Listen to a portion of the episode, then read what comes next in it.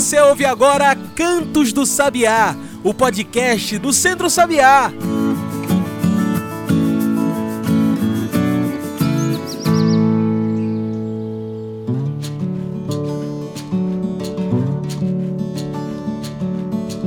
Olá a todos e todas que nos ouvem agora pelo Spotify e demais plataformas. Eu sou João Lucas e está começando agora o Cantos do Sabiá, nosso podcast semanal sobre o campo, a cidade e o mundo. Cantos do Sabiá é o podcast do Centro Sabiá. E se quiser receber toda semana um episódio novo, você tem que nos seguir aqui no Spotify e nessas outras plataformas que você nos ouve. Toda semana a gente produz um podcast diferente, com um convidado diferente para falar sobre os assuntos da agroecologia, da sustentabilidade, para falar sobre o campo e a cidade e a política no campo e na cidade. Se você quiser saber inclusive mais sobre o Centro Sabiá, você pode passar pelo nosso site que tá de cara nova, tá lindo. Basta acessar www.centrosabiá.org.br é por lá que você fica por dentro de todas as campanhas pelo campo e pela cidade que o Centro Sabiá participa. Se você quiser participar junto com a gente, você pode colaborar com a sua doação. E para doar basta um clique. Você clica no botão Doe Agora lá no nosso site e a sua doação ajuda os nossos projetos, ações solidárias e iniciativas que atendem diversas pessoas de Pernambuco.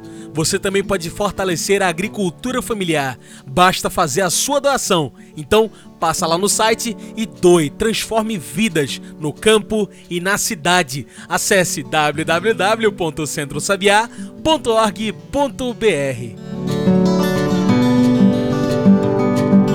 E hoje a gente entra em sintonia no combate à intolerância religiosa. O dia 21 de janeiro é reconhecidamente o dia de combate à intolerância religiosa no Brasil. Uma data que serve para alertar o nosso país sobre um problema histórico, o desrespeito às diversas crenças, sobretudo num país tão miscigenado, ou seja, tão misturado, cheio de cultura, cheio de crença como o Brasil não é uma data de comemoração, é uma data de denúncia e resistência às tantas discriminações religiosas enfrentadas todos os dias, desde o começo do nosso país. E é para falar desse tema tão importante que hoje convidamos para nossa mesa virtual Marileide Alves. Marileide é jornalista especializada em jornalismo cultural, radialista e autora do livro Nação Xambá, do terreiro aos palcos. E Povo Xambá resiste, 80 anos da repressão aos terreiros de Pernambuco. Marileide, muito obrigado por aceitar nosso convite.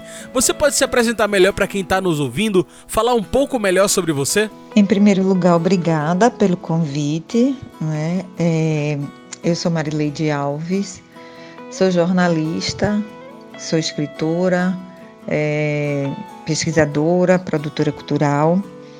Tenho um trabalho mais voltado para a cultura popular, né? para é, grupos de cultura popular. Trabalho há 17 anos como produtora do Bongá, do grupo Bongá. E a gente tem um trabalho na comunidade, né, de um trabalho de inclusão social com as crianças, onde a gente tem um centro cultural, o Centro Cultural Grupo Bongá, do qual eu sou coordenadora. E nós temos várias atividades, né, que realizamos com as crianças, é, aula de capoeira, aula de teoria musical, aula de violão, várias oficinas, oficinas de percussão, né, oficinas de pandeiro. Então, é, a gente tem um trabalho muito voltado para que essas, para a formação dessas crianças, né, trabalhando a cultura afro-brasileira. Então, todo o meu trabalho é voltado nesse sentido né, é, junto com o Grupo Bongá. Então, são 17 anos trabalhando com o Grupo Bongá na área de produção cultural, onde é, produzi todos os CDs do grupo, né, os cinco CDs e o DVD, seis CDs por conta do, do, do CD do DVD, né, e onde fiz a produção executiva de todos os shows e turnês do grupo é, no Brasil e fora do Brasil. Então é isso. De, por formação, sou jornalista, mas de coração, por paixão, trabalho com produção cultural também. 21 de janeiro não é uma data ao acaso. Ela marca agora, em 2022, os 22 anos do ataque motivado por intolerância religiosa, que levou à morte da mãe Gilda de Ogum, em Salvador, Bahia. Qual a importância de uma data como essa para o debate religioso no país? Qual a importância do dia 21 de janeiro, dia de combate à intolerância religiosa? É, a data é importante porque ela intensifica né, o debate é, sobre a intolerância religiosa no país. Né? É uma data onde a gente vê muitas ações sendo realizadas, né? o debate sendo intensificado, as pessoas discutindo sobre o assunto, trazendo à tona é, casos né, que acontecem diariamente né, de intolerância religiosa. E aí a gente acaba alertando as pessoas né, para esse, esse crime, né, para esse tipo de crime. Então é importante que se tenha uma data, mas claro que a nossa luta ela é diária, né? Diariamente a gente luta contra a intolerância religiosa, né? Diariamente a gente luta contra o racismo. E é, assim é doloroso a gente saber que a data foi criada a partir de um de uma atrocidade, né? Então, foi a data que é, marcou, marca esse ataque, né, motivado pela intolerância religiosa e que levou ao falecimento de Mãe Gilda. Né? Então, assim, claro que a gente não gostaria de que acontecesse dessa forma, de que a data fosse criada pelo que aconteceu, né? Ela já deveria ter sido criada há mais tempo, né? Porque a gente vive a intolerância religiosa há muitos anos, né? é, desde o processo do, da, da, do, da falsa abolição, vamos dizer assim, da escravatura, né? De lá para cá, o nosso povo preto tem sofrido isso, né? É, é, os adeptos de matriz africana têm sofrido diariamente é, com ataques de, de religiosos, de, de igrejas de evangélicas é, neopentecostais. E aí, é, isso é muito presente, inclusive na Xambá, né? A gente, quando, quando o terminal integrado de passageiros da Xambá foi inaugurado, né, em 2014, é, a Xambá sofreu muito com isso, né? Todas as mazelas do terminal, por exemplo, do trânsito que aconteciam, tudo era. As pessoas diziam que era porque o terminal levou o nome de um terreiro, levou o nome da Xambá. E as pessoas entravam, né, com suas guias, com suas roupas de branco, dia de sexta-feira, no terminal e sofriam ataques constantemente, né? Então, isso é, uma, é algo que acontece todos os dias, mas claro que é, ter uma data para que a gente possa discutir isso, né, para que a gente possa cobrar políticas públicas para é, amenizar, nem que seja amenizar né, o problema. Na verdade, nós gostaríamos que acabasse com isso, né, que as pessoas se conscientizassem e, e, e deixassem né, de, de, agir com tanta é, intolerância às religiões de matriz africana. Então, mas é claro que tendo uma data como essa é super importante porque a gente é, discute, a gente é um momento que a gente cobra sim políticas públicas é, de reparação ao nosso povo preto. E o que é a intolerância religiosa? É crime? O que é isso? Sim, a intolerância religiosa é crime, né? É você discriminar, você ofender, rechaçar a religião, o culto, é, liturgias, seja o que for, é crime, né? E no nosso caso, no caso das religiões de matriz africanas, que são as que mais sofrem, né? É, e ofender também pessoas, discriminar, agredir pessoas por conta de suas práticas religiosas e suas crenças, isso é também intolerância religiosa, né? É, a intolerância religiosa, ela, ela ela vem de muito, né, com a, de muito tempo, né, acompanhando a humanidade ao longo de todo, de todo o percurso, né, de todo o nosso percurso. E aí é, é, tem muito a ver com racismo, sabe? É, a intolerância ela anda lado a lado com o racismo no nosso país. O racismo ele, ele é uma mazela, é um, uma das piores é, coisas que o nosso país ainda ainda é, ainda tem muito presente, né? As pessoas, o que acontece também no Brasil é que as pessoas elas existe um, um racismo velado e as pessoas elas não têm coragem de, de assumir que são racistas, né? Mas no seu dia a dia a prática é constante. Quando se utilizam de, de palavras que, né, que mancham com, com o povo preto, com o povo negro, né? Quando, quando a polícia ou quando os jornais noticiam é um crime hediondo e, e colocam isso como se fosse um crime de magia negra, né? E coloca é, a religião de matriz, de matriz africana nessa vala. E aí isso é muito sério, né, no, no Brasil. Isso é, é, uma, é algo que acontece constante e não acontece com outras religiões.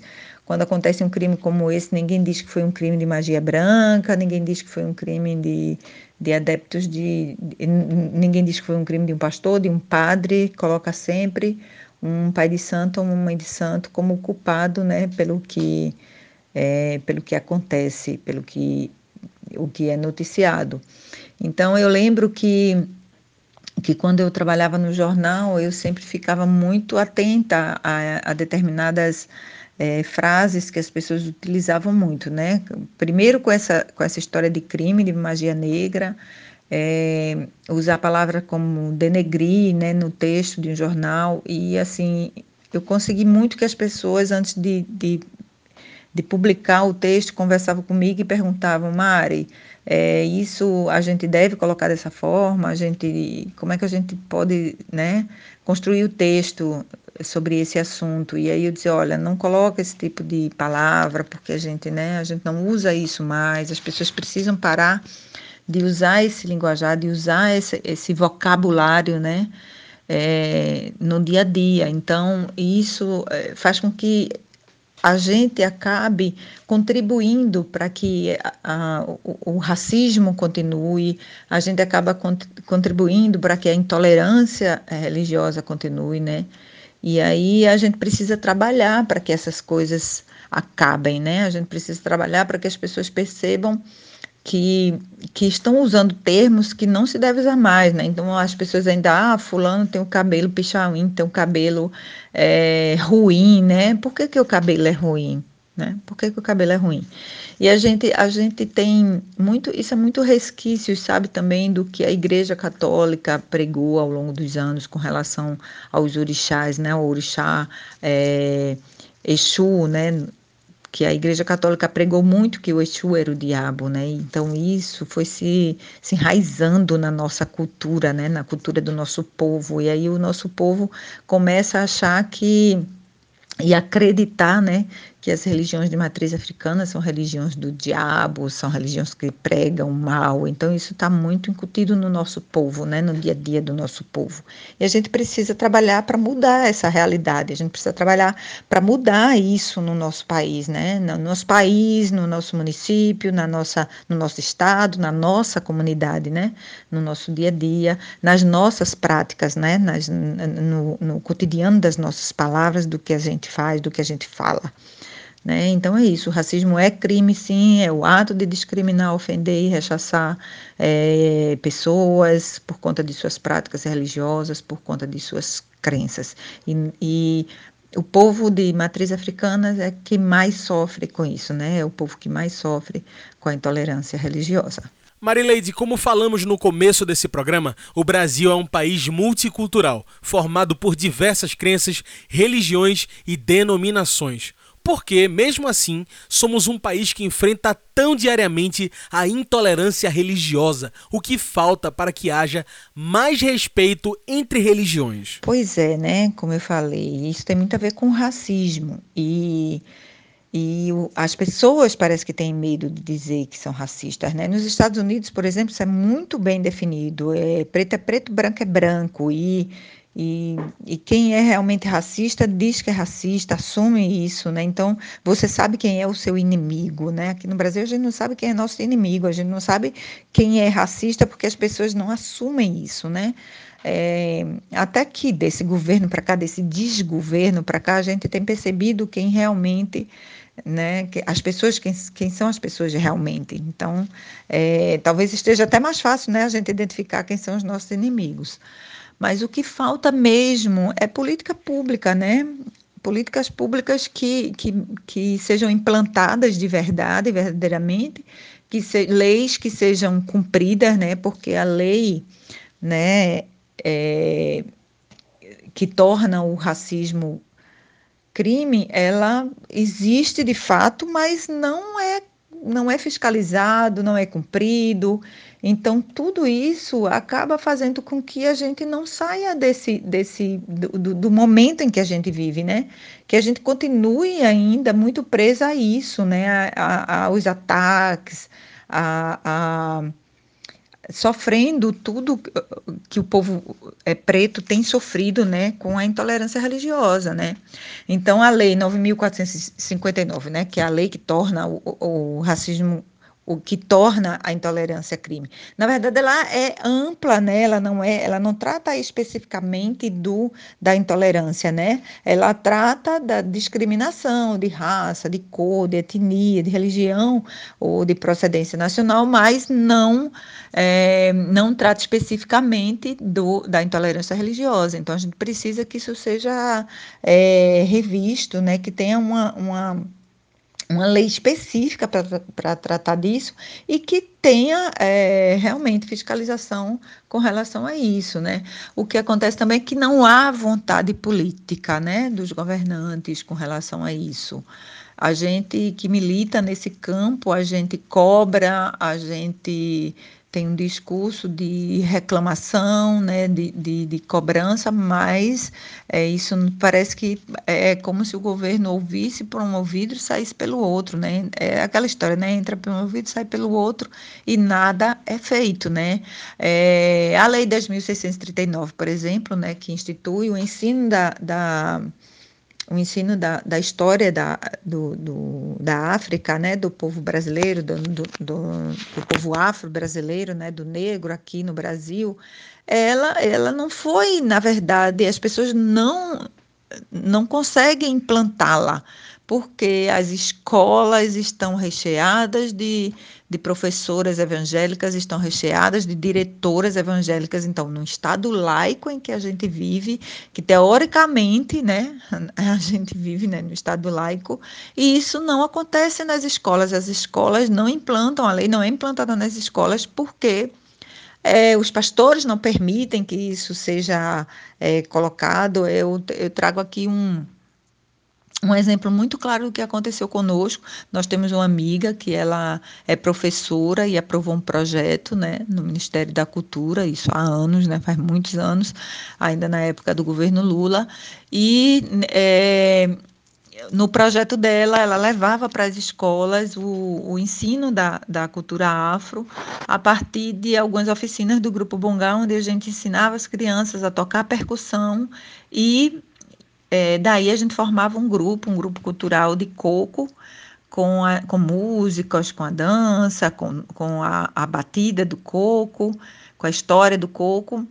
E a gente começou com 25 alunos, né, participando da oficina, e a gente terminou com três, porque os pastores mandaram as mães tirarem os filhos da, da oficina, porque era música do diabo, era isso, era aquilo. Então, a maioria das professoras eram evangélicas, a diretora era evangélica e nos olhava com os olhares, sabe, aqueles olhares eh, atravessados, porque não, na verdade, elas não queriam que a gente fizesse o trabalho na escola. E aí só aceitou porque era um projeto, né, do Ministério da, é, da Cultura, né, mas a gente via claramente que nossas escolas estão, a gente pode dizer assim, aparelhadas é, com pessoas evangélicas, e isso é muito perigoso, muito perigoso, né? Porque o fundamentalismo está aí tomando conta do nosso país, né? E todo mundo está vendo que o fundamentalismo está acabando né, com o nosso país. Então, é, é, isso, falta, falta políticas públicas, falta realmente implantar, a lei é, é, criada, mas não é, não é fiscalizada, não é implantada, não, não é seguida, né? Então, é tudo isso, a gente está vivendo um processo muito complicado no Brasil, e isso tem a ver muito com o governante, né? com, com quem governa o nosso país. E a gente tem um, governa, um desgoverno aí, né? E esse desgoverno está acabando com, com é, com a nossa cultura, né, com, com o nosso povo. Né, o genocídio do povo negro está aí, do jovem negro está aí, é, mostrando todos os dias o que está acontecendo no nosso país. Né? Todo dia é assassinado um jovem negro, uma jovem negra. Então, é, a gente vive um momento muito delicado.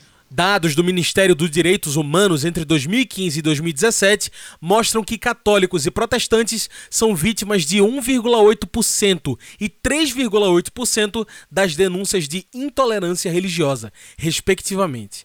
As denúncias relativas às fiéis do candomblé e da umbanda somam 25% no total. Por que isso acontece? Por que religiões de matriz africana ainda são os principais alvos de intolerância religiosa? Então, esse processo vem desde a abolição da escravatura, né? Da fake, né? Abolição da escravatura. Essa palavra está tão em moda, né? Fake news. Então, a, a nossa abolição é fake, né? Na verdade, é, o Brasil ele foi o último país do Ocidente a, a abolir, né? A escravidão. E aí, é, de forma mal feita ainda, né? Uma lei curtinha, né? Curta, sem, sem, sem praticamente dizer nada, conservadora, né? Não deu direitos ao, ao povo negro de, de moradia, não deu direito de, de, de educação, nada, né? De saúde. Então, nosso povo ele foi jogado à margem, né? Foi jogado literalmente. É, a abolição veio que parece que para é, é, aboliu a escravatura e agora não, eu não preciso mais do negro, então ele faz o que quiser da sua vida. Então, por isso que muitos dos, dos nossos né, ancestrais tiveram que continuar, inclusive como escravos, né, na, nas próprias fazendas com, dos senhores de engenho. Então, é, daquele período para cá, né, do período da abolição da escravatura para cá, a gente só só sofreu, né? Porque, como eu falei, a Igreja Católica passou a, a, a utilizar Exu como diabo. É, as pessoas passaram a ver as religiões de matriz africana como religiões, como uma religião de, na verdade, nunca foi vista como como religião, né? Eu, inclusive, no meu livro, no segundo livro, né? Eu escrevi dois livros. O primeiro foi Nação Xambá do Terreiro aos Palcos né, de 2006, onde eu conto um pouquinho da trajetória do Bongá é, e conto um pouco da história do povo Xambá. E o segundo livro, que foi em 2018, que é Povo Xambá Resiste, 80 anos da repressão aos terreiros em Pernambuco, onde eu conto esse processo né, de, de, de repressão que os terreiros é, vivenciaram né, e, vi, e, vivenciam até os dias atuais, porque o livro ele conta o período de 1938, mas conta um pouco do, do que acontecia antes de 1938 e conta o que a gente vive atualmente, né, até 2018, só que a gente continua vivendo as mesmas coisas é, que vivemos até 2018, as mesmas, é, a mesma intolerância religiosa, os mesmos atos de intolerância religiosa, de racismo, né, de preconceito né, diariamente. E aí no livro eu falo sobre isso, né? Eu fiz um passeio, vamos dizer assim, né? Eu fiz uma pesquisa, na verdade, é, na Constituição brasileira, desde o Império até 1800, 1988, quando é, a nossa Constituição foi toda revisada e foi feita toda uma nova Constituição. E aí eu falo, né, sobre que a, a, religião de matriz africana não era vista como religião, né? Ela não era tratada como religião, ela não é tratada como religião, não, não se fala em religião de matriz africana, né, na Constituição. Então as pessoas ainda nos tratam, né, os adeptos nos tratam, né, os adeptos das, das religiões de matriz africana como se não fôssemos religiosos, né? É, tratam como se fossem é, cultos ao diabo, ou cultos ou a, a qualquer outra coisa que não seja o culto à divindade, né? E então isso contribui muito para o que a gente vive hoje, né? Essa falta de respeito ao, à religião. As pessoas também não respeitam, né? Há, há, uma falta de informação também sobre o que é a religião de matriz africana. As pessoas falam sem saber o que é. Eu, eu fui no mecânico um dia desse e uma pessoa, um, um rapaz que faz Uber lá, começou a falar do, da religião de matriz africana como se fosse a pior coisa do mundo, dizendo que era coisa do diabo, que era isso. E eu comecei, acabei entrando numa discussão que eu vi que não valia a pena, porque era uma pessoa super desinformada sobre o que realmente é uma religião, a religião de matriz africana. Então a gente não tem ensino de religião nas escolas nesse sentido de mostrar realmente todas as religiões e não só a Igreja Católica, porque eu cresci estudando em escola pública e as escolas, o ensino da religião que a gente tinha era simplesmente o ensino da, da, do, do o ensino católico, né? Da Igreja Católica. Não se falava de outras religiões, então não se tocava sobre outras religiões, não se, não se falava sobre budismo, sobre é, protestantismo, sobre ah, um pouco sobre protestantismo, muito pouco, hum, diferente da Igreja Católica que falava demais, e nada sobre as religiões de matriz africana.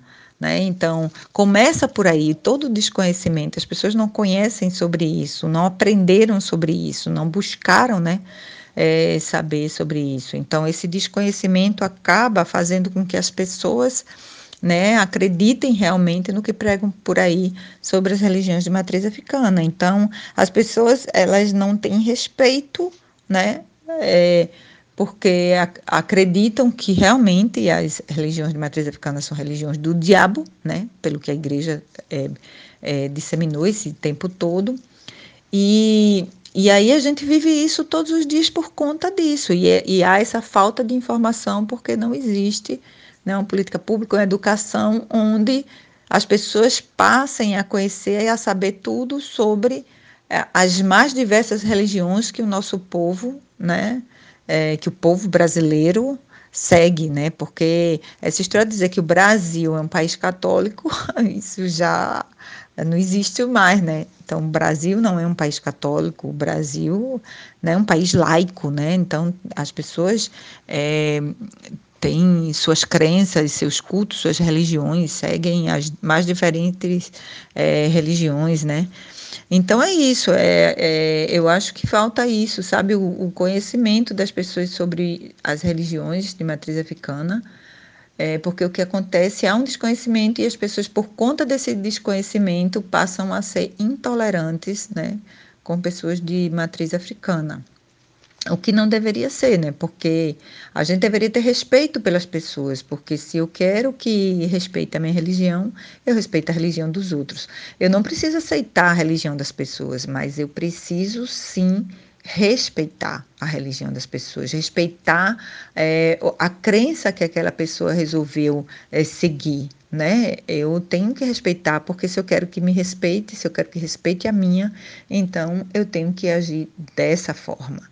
Mas o que acontece é isso, né? Existe um desconhecimento, né? É, da religião de matriz africana, as pessoas não sabem o que a religião de matriz africana prega, é, não sabem que a religião de matriz africana ela prega o amor à natureza, né? É, o cuidado também com a natureza, porque o que são as divindades? As divindades elas são realmente é, deuses de, de cada, por exemplo, Ogum é o deus do ferro, né, da tecnologia, é o guerreiro, né, o senhor da guerra, mas é, Xangô, né, o deus do, do, dos trovões e tal, e, e Emanjá, a rainha, do, a deusa dos mares, né, das águas salgadas, a grande mãe, né, o Xum das águas doces, é, Yansan, do, das, das tempestades, dos ventos, né, a guerreira também. Então, assim, as, precisas, as pessoas precisam conhecer isso para saber que ninguém prega o mal na religião de matriz africana. E o mal, ele está presente em todas as religiões, né? Porque ele está presente nas pessoas, não é a religião que é o mal, mas as pessoas que fazem o mal. Se as pessoas fazem o mal e são de determinadas religiões, a gente não pode culpar a religião por isso, né? As pessoas tem os comportamentos que querem ter, né?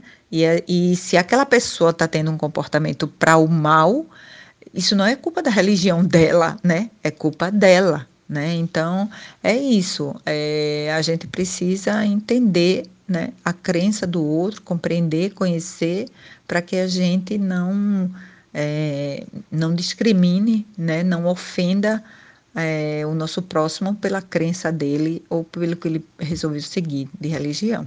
Muito bom. Bem, agora a gente vai fazer uma pequena pausa. Fica aí que a gente continua no instante essa conversa com Marileide. A gente ouve agora o Papo Raiz, o quadro opinativo do Centro Sabiá. Fica aí que a gente volta já já.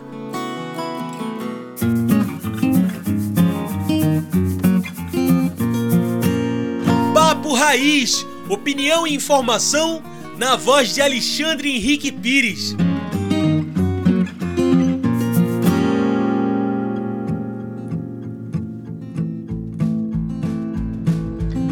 Olá, ouvintes do programa Em Sintonia com a Natureza. Aqui é Alexandre Pires com a nossa coluna semanal Papo Raiz. Hoje eu gostaria de conversar com vocês sobre o contexto da violência no campo.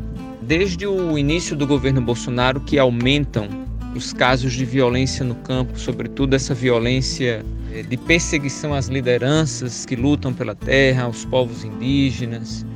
É, de fato, é um contexto em que a violação dos direitos dos povos tradicionais, daqueles que lutam pelo direito de ter a terra e trabalhar nela com dignidade, tem aumentado ao longo do tempo e a Comissão Pastoral da Terra, a CPT, tem sempre nos alertado através dos seus documentos que sistematizam uma vez por ano os dados e informações sobre, esse, sobre essa violência. Mas eu quero falar também de um outro modelo de violência. Essa semana, dia 18, por volta de meio-dia, é, os trabalhadores do corte da cana na zona da Mata Sul de Pernambuco, entre os municípios é, de Escada e Primavera, aconteceu um acidente é, e dois cortadores de cana faleceram. É, faleceram por conta do acidente. Mas o, o evento em si revela a precariedade do tra dos trabalhadores e trabalhadores no corte da cana. O evento em si traz à tona, mostra para a sociedade pernambucana o quanto é que as usinas, os empresários usineiros negam é, as condições mínimas de trabalho daqueles homens que vivem no, no sacrifício no corte da cana. Ou seja, a gente tem 500 anos, 520 anos de colonização no Brasil. A gente tem mais de 520 anos de produção, de plantio de, da cana de açúcar no estado de Pernambuco. E há mais de 520 anos a gente vive na, nesse contexto né, do que foi a escravidão no Brasil, do que é hoje o trabalho mal remunerado e sem as condições reais.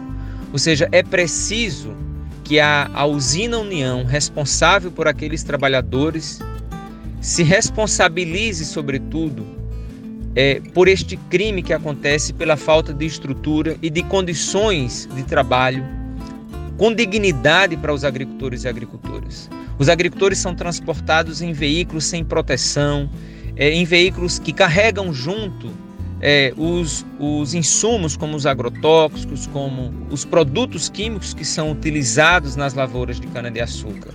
Né? Ou seja, é preciso que o Ministério Público, que a Justiça brasileira, que o Estado de Pernambuco, o governo do Estado de Pernambuco se posicione de forma firme e que a gente acabe de uma vez por toda por essa esse, essa escravidão disfarçada que a gente vive no corte da cana na zona da mata pernambucana é impossível que a gente consiga viver nessas condições em pleno século XXI.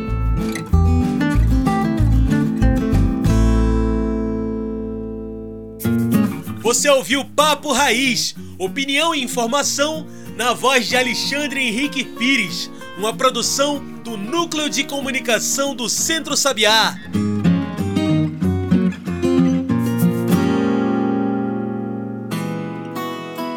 E já estamos de volta. A gente segue aqui conversando com Marileide Alves. Hoje falamos sobre a intolerância religiosa e o combate à intolerância nesse dia 21 de janeiro.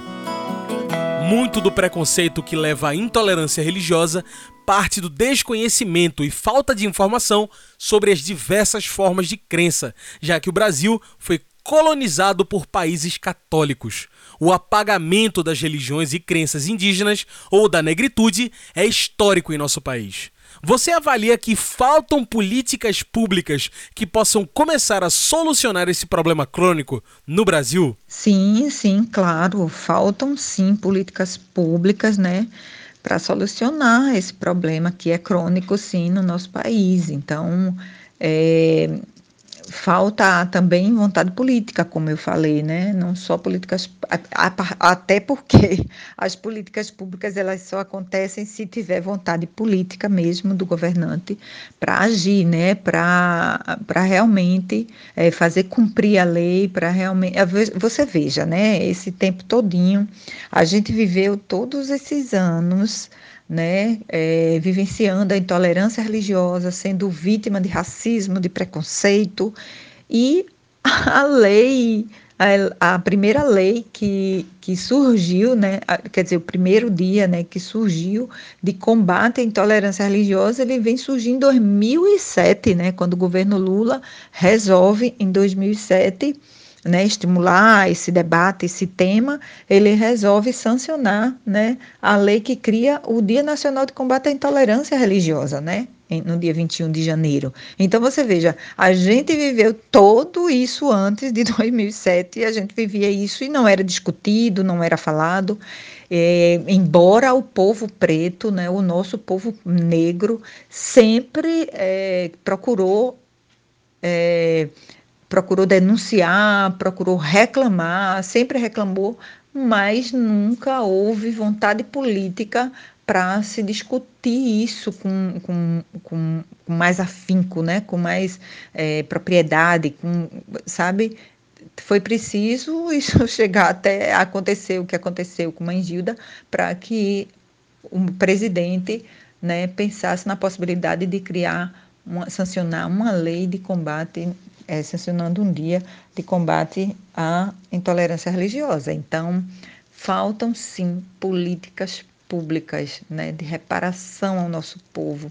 A gente sofreu tanto né, com o período da, da escravatura no Brasil e nunca fomos indenizados com isso. Né? Então, se imagine, se a gente nunca foi indenizado, o nosso povo nunca foi indenizado pelas perdas, pelas dores, né, pelas atrocidades, pelos crimes né, é, que cometeram com o nosso povo, é, imagine se vão pensar em políticas públicas para modificar essa situação. Mas a gente está aqui na luta, a gente continua cobrando, vamos continuar cobrando, vamos continuar lutando né, contra isso e espero que a gente consiga um dia é, tocar o coração dos governantes, vamos dizer assim, né?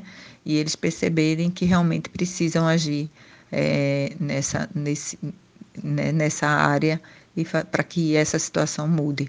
Porque a intolerância está aí diariamente, né, conosco, caminhando lado a lado conosco, e a gente, todos os dias, o Ministério Público recebe, sabe, é, denúncias, e mas parece que fica por isso mesmo, e a coisa anda muito devagar, e às vezes querem passar a mão na cabeça, botam panos mornos é, no, que, na, é, no que aconteceu, nas pessoas que né, que praticam crime e aí as pessoas continuam impunes, não há uma punição, né, embora é, o crime de racismo e de intolerância religiosa ele leve à prisão, mas as pessoas não são presas, não acontece nada. Bom, a gente vive no Brasil e eu acho que isso que tem, isso tem que mudar, né? As políticas públicas têm que ser implantadas, né? Implementadas, né? No, no nosso país para que acabe com esse mal. Intolerância religiosa é crime no Brasil. Impedir ou perturbar cerimônias ou práticas de culto religioso pode levar até a um ano de prisão. Para além disso, de que formas podemos combater a intolerância religiosa em nosso país? É, realmente é crime, né? Intolerância religiosa é crime no Brasil. Mas aí a gente não vê né, esse, essa, esse crime né, sendo punido. Né? As pessoas praticam a intolerância religiosa, as pessoas né, apedrejam é, terreiros de candomblé, e a gente não vê nenhuma ação do poder público contra isso. Acho que para a gente combater isso, a gente precisa tornar é, as punições reais, né? Elas não são reais, elas não acontecem, né? É, as pessoas, a gente vê ações todos os dias, né? Atos de intolerância religiosa todos os dias, atos de racismo todos os dias. Nosso povo negro, é, que bom, né? Que já, já, já sabem a, até o que fazer, né? Denunciar, usam até o celular hoje em dia para mostrar, né? atitudes racistas né, do, nosso, do, do povo brasileiro, né, de, de, de muitas pessoas, né, é, dos reacionários. É, e aí é, a gente vê que não não está tendo a punição, né? O, o processo não anda. Então é preciso que, se é crime, é preciso que se pague por esse crime. É muito sabe, devagar o, o, o, nosso judiciário, principalmente com relação a, a, essas questões, né? É muito devagar, os processos andam muito lentos, né? Então a gente não vê resultado. Então, acho que uma das formas de combater essa intolerância religiosa, né, é que esses crimes eles sejam pagos, né? As pessoas paguem pelo, pelo, é, pelo que faz com o outro, né? Pela intolerância religiosa, pelo racismo, pelas ações de racismo, né, que tem contra o nosso povo. Então, se a gente não, se não há uma punição contra isso, a gente vai continuar do mesmo jeito, porque as pessoas fazem, agem e ficam impunes, né? Então, eu acho que uma das formas da gente combater, porque a gente continua falando, a gente continua gritando, a gente continua militando, isso a gente vai continuar. E claro que se a gente não fizesse isso, a gente não estaria onde estamos hoje, né? Mas é preciso, para combater, sabe, com mais afinco, é preciso realmente que haja punição para o agressor, né? Para para aquele que cometeu o crime de racismo e o crime de intolerância religiosa. Então, as leis precisam ser cumpridas e, e as punições precisam ser aplicadas e as pessoas precisam cumprir, né? Aquela pena. E onde denunciar? A que órgão recorrer em caso de intolerância religiosa? Então, é, desde 2011, né, que o governo é, disponibiliza o Disque 100, né, as pessoas que sofrem com qualquer tipo de, de, de violação, né, do, dos direitos humanos, ele pode discar o número 100 e fazer a sua denúncia, né? Então, é, é, também pode fazer a denúncia no Ministério Público, né? Pode formalizar essa denúncia também no Ministério Público. São, são caminhos né, que a gente pode utilizar para fazer com que o agressor pague pelo, pela agressão, né? Pelo, que, pelo crime que ele está cometendo. Então, é isso. O, o Disque 100, as pessoas podem discar o número 100, fazer a denúncia e também pode fazer uma denúncia no Ministério Público. Muito bem. Como nossa conversa está chegando ao fim, trago o nosso quadro especial do podcast, o Mete o Bico. Mete o Bico é o nosso quadro do podcast onde o convidado, a convidada, trazem seus pontos finais para a nossa discussão. Bora lá? Marileide, qual a importância de lutarmos contra a intolerância religiosa, não só nesse Dia Nacional, mas o ano inteiro? Qual a importância de todos e todas se engajarem nessa luta. Mete o bico. Então, é, essa é um, embora o dia 21 seja o dia né, formalmente instituído de combate à intolerância religiosa, mas é uma luta diária, né? E não só do povo preto, né? Todo mundo pode se engajar nessa, nessa luta contra a intolerância religiosa, né? Não só contra a intolerância religiosa, contra o racismo, contra o preconceito, né? Todo mundo pode participar disso, né? Todo mundo pode ajudar, né? A gente não pode, é preciso ter empatia pela nossa causa, né? As pessoas precisam ter empatia pela causa do povo preto e não dizer, a gente vê muitas pessoas criticarem, né? Quando é, a gente reclama de algo, quando a gente briga por algo, quando a gente coloca a boca no trombone por alguma coisa que nos incomoda, que tá, né? Que a gente está percebendo que tem algum racismo ou alguma intolerância. E aí as pessoas costumam dizer que ah, o povo preto é muito mimimi, mimimi, mimimi. Então adoram usar essa palavra mimimi, né? Com o povo preto, adoram. Então as pessoas precisam parar de dizer que é mimimi, porque só quem sofre na pele é que sabe realmente o que é o racismo, sabe? Só quem sofre na pele é que sabe realmente o que é a intolerância religiosa. Então é, as pessoas não podem abrir a boca para dizer que uma reclamação de um povo, de, um, de algum negro, alguma negra sobre o que está acontecendo é mimimi, sabe? Porque não é ela que sai todos os dias é, no coletivo e que sofre é, racismo ou que sofre intolerância religiosa. Não é ela que entra de branco, toda de branco, dia de sexta-feira, no coletivo e as pessoas te olham com olhar enviesado e começam a cantar hinos é, de igrejas evangélicas ou começam a pregar a Bíblia na tua frente olhando para você, tá? Então, não é mimimi, né? As coisas acontecem sim com o povo preto, com o nosso povo tem acontecido todos os dias. Então, ninguém pode dizer que é mimimi porque só quem sofre na pele somos nós. Então, as pessoas precisam ter empatia pela nossa causa e não podem ficar criticando, né? É, a nossa voz, aquilo que a gente tem, a única coisa que a gente tem que pode utilizar, que é a nossa voz. Então as pessoas precisam realmente se engajar e não criticar.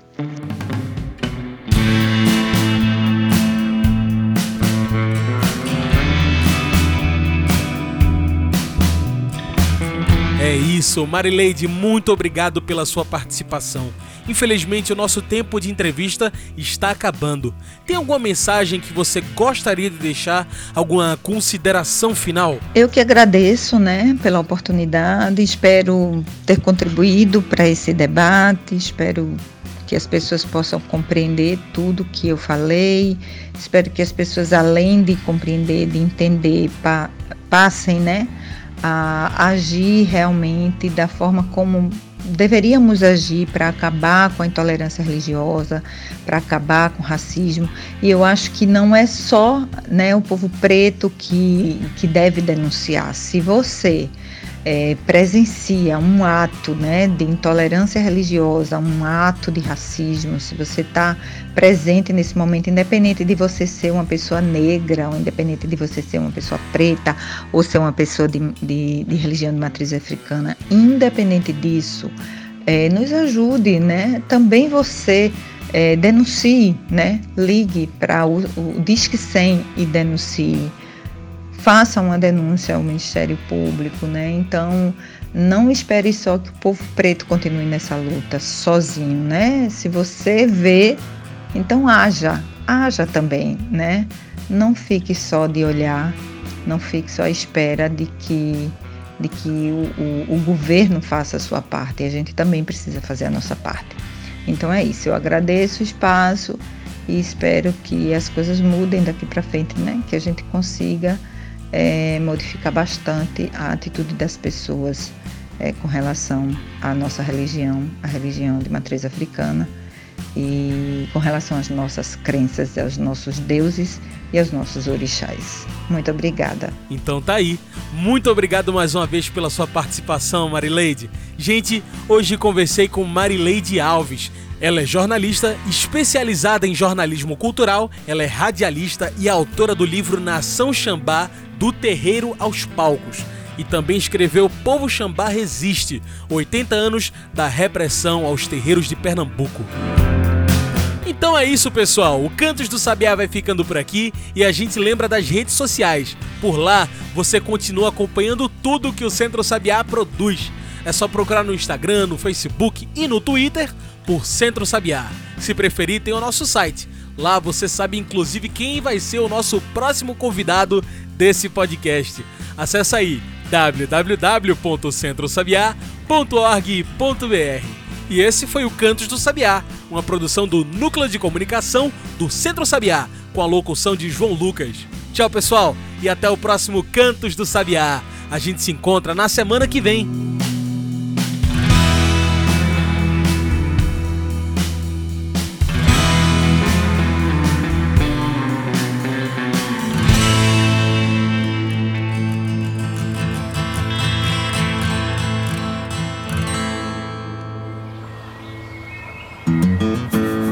Você ouviu Cantos do Sabiá.